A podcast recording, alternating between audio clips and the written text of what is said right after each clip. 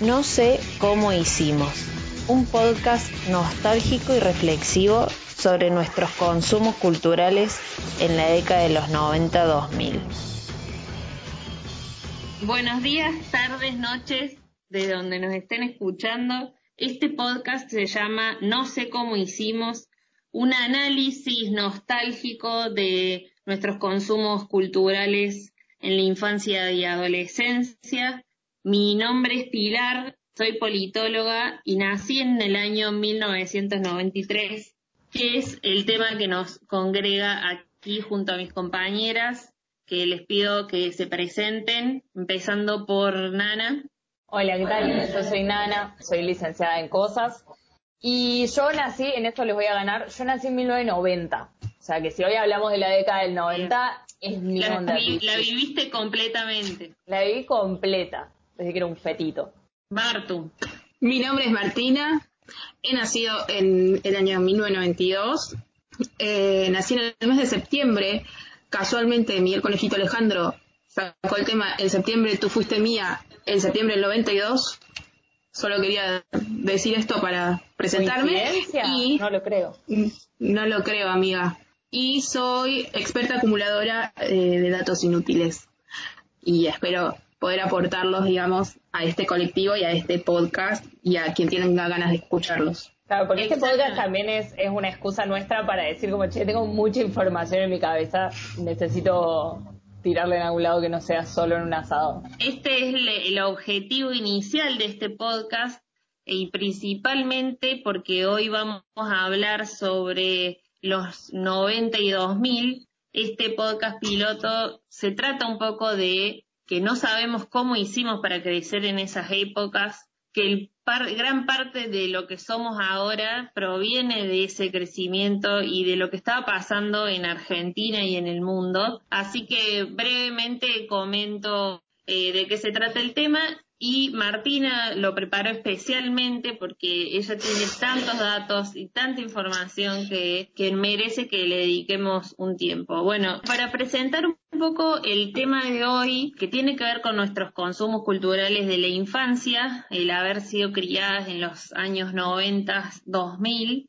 el estar transitando tal vez el jardín pegándole un moco a algún compañerito mientras se caían las torres gemelas, bueno, ese es el contexto en el cual hemos sido criadas y por ende también queríamos tener una excusa para charlarlos en este podcast. Así que le dejo la palabra a Martina. Martina, recé. Muchas, muchas gracias, compañera. Saludos para esta iniciativa. si hablamos de los 90, los 2000, pero sobre todo los 90 y consumos culturales, por supuesto que hablamos de todo lo que es un hombre de patillas que vino directamente desde, desde Anillaco a cambiarnos el paradigma. ¿Fue la época de las patillas o él fue vanguardista? Él, como la generación, fue transicionando a lo largo de toda esta época. De hecho, hay momentos en los que se dice, se rumorea, yo no soy quien para afirmarlo o negarlo, pero se afirma que había cabello ahí que no era su cabello, digamos. Eso es terrible. No, me estás matando. No, me acaba de dar mucho asco este dato. Yo no soy quien para decir esto es cierto, esto no, no lo tengo confirmado, esto es un dato que yo tiro al voleo. En los pero de la villa se comenta. Pero yo igual, no sé, o sea, creo que de todas formas en la elección del look patillas en particular lo hizo como una engaña pichanga, ¿eh?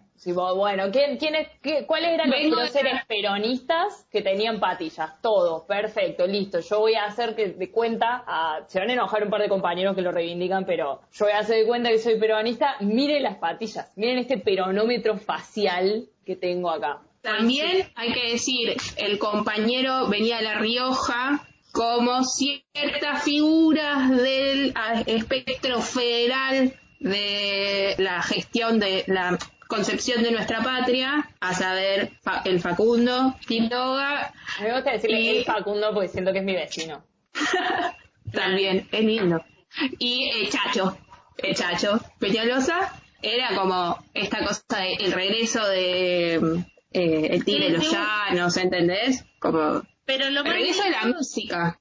Exacto, el regreso de la mística que resultó en, eh, digamos, en una mística que abonó algo que fue, uno incluso podría caracterizar de épico, que fue la avanzada del pensamiento, doctrina, economía, etcétera, neoliberal, que fue también un modo de vida que, que tenemos hasta el día de hoy, que realmente, digamos, fue un proceso como, como ningún otro en tal vez tan rápido en la historia de la humanidad y ese neoliberalismo es el, el culpable o la razón de muchos de los consumos que hoy disfrutamos. Sí, me, me levanta la mano acá la compañera. Estamos acá por Skype y puedo levantar la mano. Que está muy bueno lo que vos decías, Pili, porque además yo tengo como, digo, el neoliberalismo, la, la premisa del neoliberalismo de todo se maneja solo, vos, eh, si, si laburás va a estar todo bien, vas a llegar, a mí me parece preciosa, porque la verdad que a quién no le gustaría que eso funcione y sea real y poder de consumir todo lo que quieras sin ningún tipo de cargo de conciencia. una- Es hermoso. Prácticamente anarquista. A mí, a mí me fascina, pero a la vez Es una hermosa fantasía. es mentira porque siento que también va parte de, de esa ideología lo que nos mintieron a nosotros con el sueño americano, con el si vos laburás, a ver, estamos, somos todas trabajadoras, no voy a decir precarizadas, pero digo, nos han mentido con que si vos te esforzás, si vos te formás, si vos pones lo mejor de vos, vas a salir adelante y vas a ir ascendiendo socialmente. ¿Cuál es el problema? Que llega un momento, el sistema económico se ponía muy seria. El sistema económico es finito, no alcanza para que todos asciendan socialmente. Entonces termina ¿y cómo recayendo, se- termina recayendo en la responsabilidad individual el no poder ascender socialmente, digamos, y es eso, digamos, bueno, vos no te habrás esforzado lo suficiente. Mi viejo en los 90 se quedaron sin trabajo y seguro por vagos, ¿verdad?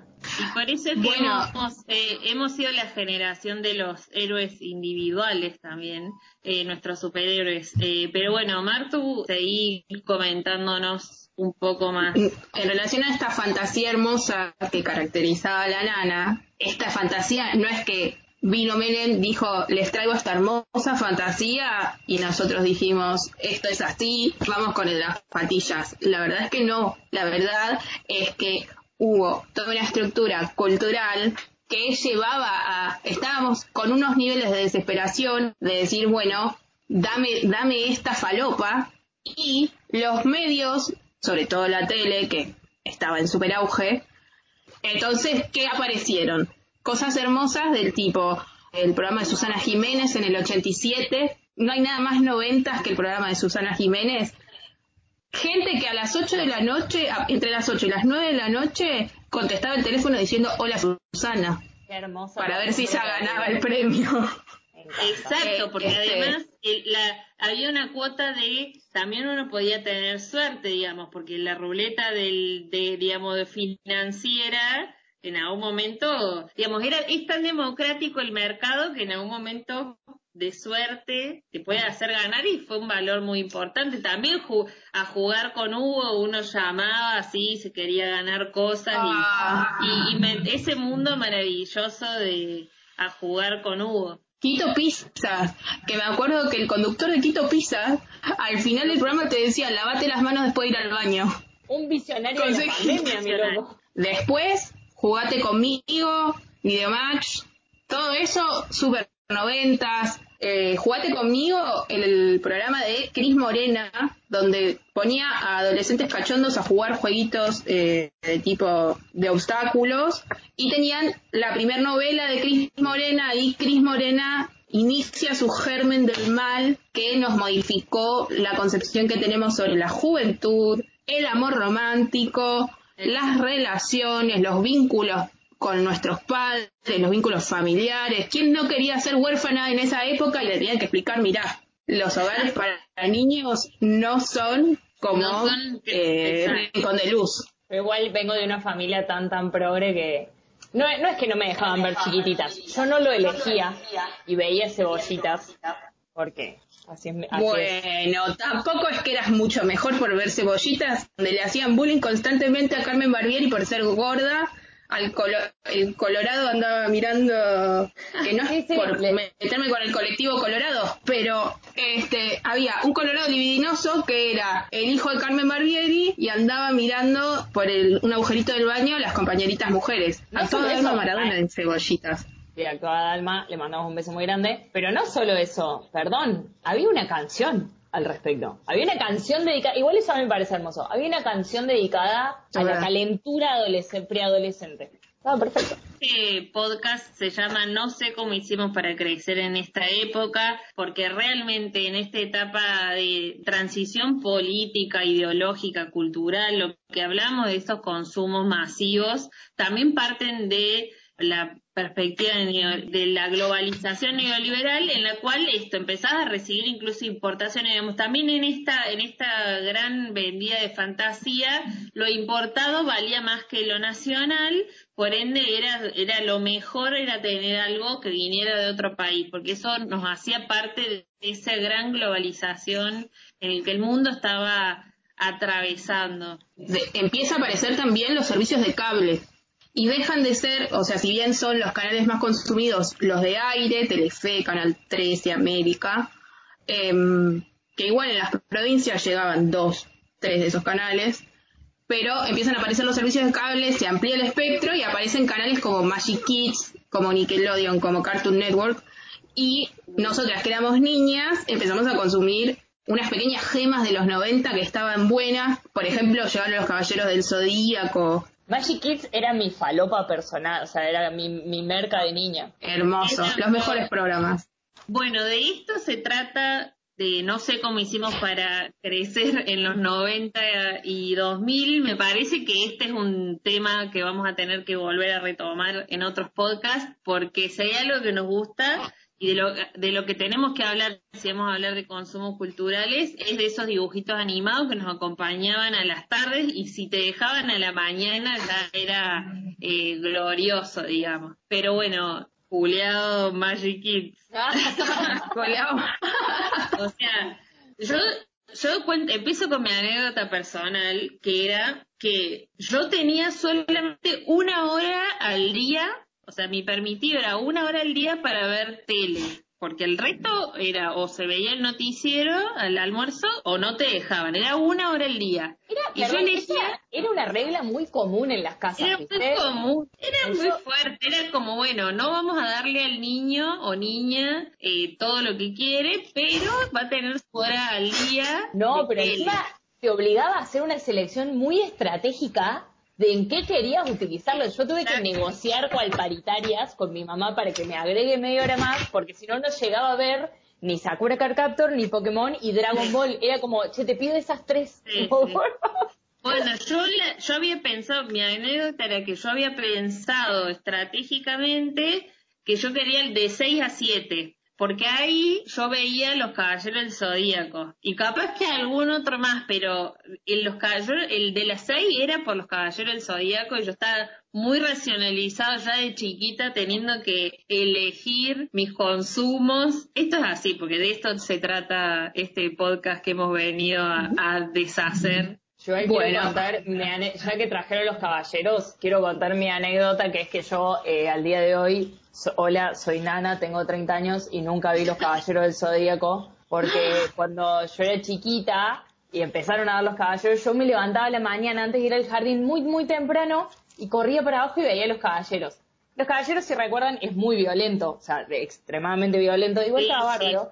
Puño en el pecho con sangre. Pecho, pecho o sea, con- sangre todo el tiempo, boluda. puño en el pecho con sangre, papá. Y me pasó que mi hermana, que nació buchona, perdón, Guille, bajó un día, me vio ver los caballeros, porque mi mamá claramente no me dejaba, me vio ver los caballeros Zodíaco y le acusó a mi mamá y a mí mi mamá se abobinó de que yo estaba bajando más temprano para ir al jardín para ver los caballeros y no los pude ver nunca más. Y acá estoy, 30 años.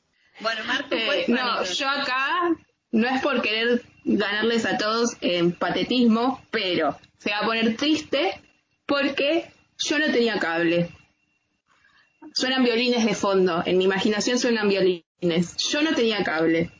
Y en Río Negro, o en Cipolletti específicamente, eh, el único canal que yo podía agarrar de aire era la repetidora de Telefe, Canal 7 Neuquén, que repetía Telefe. Entonces, mis consumos culturales de chica, excepto cuando iba a lo de Pili o a lo de Gabo, que le mandamos un saludo, que vivía al lado de mi casa, mis consumos culturales reales, yo, porque yo acá me hago la linda, así Kids, los servicios de cable y qué sé yo, pero yo la verdad es que veía eh, lo que pasaban por Canal 7, que era El Chavo. El, novelas. Novela, y El Chavo, tal cual. novelas y El Chavo. Entonces, soy una persona dañada por gente como Cris Morena, como Marcelo Tinelli, que le... no, Talía no. Talía no lo daban en, en Telefe, lo daban en Canal 13. Eh, esto lo sé. hay algo que hay que contar porque yo la conozco a Martina y es que en su momento estuvieron colgadas del cable, o sea, ese era el, level. Pero bueno, esto es, esto tiene que ver con todo, tiene que ver con todo, que uno quería consumir esas cosas, o sea, que esas cosas estaban ahí y nosotras, como, como buenas eh, personas de clase media baja, queríamos consumirlas para sentirnos parte de la clase media eh. alta, teníamos que poder ver nuestros dibujitos, que además eran muy divertidos. Algunos eran súper eh, pedagógicos, te digo. O sea, me acuerdo que Kids era un canal fantástico. Perdón, esto, esto que hablaban ustedes de las estrategias para negociar las horas, yo estaba muy pendiente de las paritarias que hacía, que negociaba Pilar, porque yo tenía que ir a lo de Pilar a ver lo que ella hubiera elegido. Entonces, lo que veía Pilar yo también. Está perfecto. Esto es así yo no solo tenía que negociar las paritarias para que me dejaran ver las tres cosas, sino que además tenía que asegurarme que la hora que me tocaba ver Dragon Ball no estuvieran mis padres, porque si estaban mis padres y veían que yo estaba viendo Dragon Ball, no es, está bien que no es el mismo grado de violencia que los caballeros del Zodíaco, pero pegaban el palo y en Dragon Ball andaban mucho en pelotas. Entonces yo es como que había ahí una incomodidad de, bueno, vamos a, vamos a medir los consumos. Después mi mamá me sentaba y me hacía ver Sex and the City con ella y yo tenía tipo 10 años. Las cosas de la vida. Pero bueno, vamos a dejar el tema pendiente porque claramente vamos a volver sobre la televisión que ha sido el gran protagonista de nuestras vidas. Pero, pero bueno, quedó como un poco, un poco un poco quedó como que éramos niñas pegadas a la tele. Vivimos, los, crecimos en los 90, éramos niñas pegadas a la tele. De hecho, me da gracia recordar que negociábamos las paritarias de horas de tele, porque yo tengo el recordatorio en mi celular que todas las semanas me dice, has pasado 8 horas y media, tu consumo de celular ha crecido un 13%, todas las semanas crece un 13%. Como Patricia Bullrich, pero para arriba. Claro, tenemos una mm, convivencia, digamos, contradictoria con la tecnología porque la, queremos autorregular. Tal vez seamos la última generación que quiera autorregularse en su consumo de la tecnología porque es algo que hemos heredado, digamos, de, de la generación sin tele. No, bueno, nada, este tema abarca muchísimas cosas, lo vamos a seguir trabajando. Si estamos un poco dispersas, entiéndanos, es nuestro piloto. ¿Están listos? ¿Listas? ¿Están listes? Acá viene el dato inútil del día de hoy. Nadie lo pidió, pero nosotras se los damos. Bueno, el dato inútil de hoy es que según la Biblia se decía que Dios sentaba a su derecha a los justos. Entonces, ¿de dónde viene esta tradición de las izquierdas y las derechas en política? Y bueno, según la Biblia, Dios sentará a su derecha a los justos. En el Senado romano, quienes votaban de modo afirmativo conjunto a quien presidía la asamblea se ubicaban a la derecha del presidente. A la izquierda se ubicaban quienes iban a votar en contra. La costumbre de que los oficialistas fueran a la derecha también se practicó en la Revolución Francesa. En la primera asamblea de la Revolución Francesa, creo que en 1789, se iba a decidir si la monarquía podía tener acción dentro de los temas de Estado los grupos de nobles y las clases más privilegiadas entraron a votar a favor y se posicionaron a la derecha de quien presidía la asamblea, mientras que las clases obreras que querían profundizar la revolución se pusieron a la izquierda. En algún momento en toda esta rosca política se empezó a decir de derecha a izquierda, de derecha a izquierda, siendo la derecha siempre los más conservadores y los más afines al status quo y la izquierda más revolucionaria. Eso sigue hasta el día de hoy porque siempre hubo dos posiciones hasta que llegó Perón.